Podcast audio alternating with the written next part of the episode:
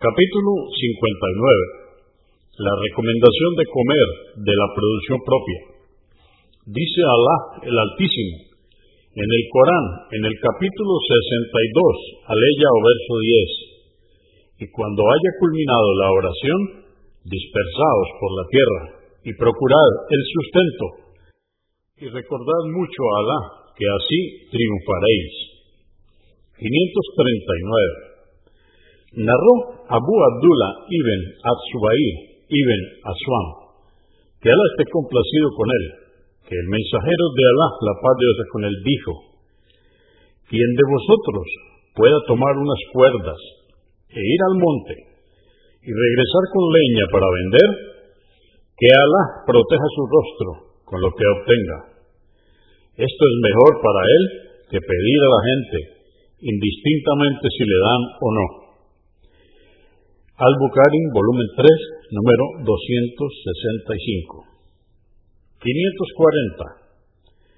Narró Abu Huraira, que Alá esté complacido con él, que el mensajero de Alá, la paz de con él, dijo, es mejor cargar leña y venderla que pedirle a la gente. Convenido por Al-Bukhari, volumen 3, número 265 y Muslim 1042.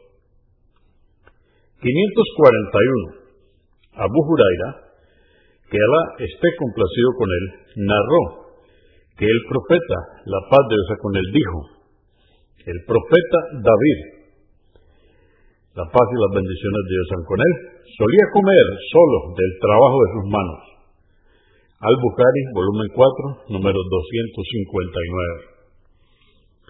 542. Abu Huraira, que Alá esté complacido con él, también narró que el mensajero de Alá, la paz de Dios con él, dijo, el profeta Zacarías, la paz de Dios con él, fue carpintero.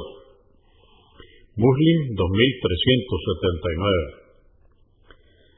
543. Narró Al-Mikdam ibn Madikrabi, que Alá esté complacido con él, que el profeta la paz de Dios con él, dijo, nadie ha probado comida mejor que la obtenida con el esfuerzo del trabajo de sus propias manos. Ciertamente, el profeta de Alá, David, la paz de Dios con él, solía comer de lo obtenido con el trabajo de sus manos. Al-Bukhari, volumen 4, número 259.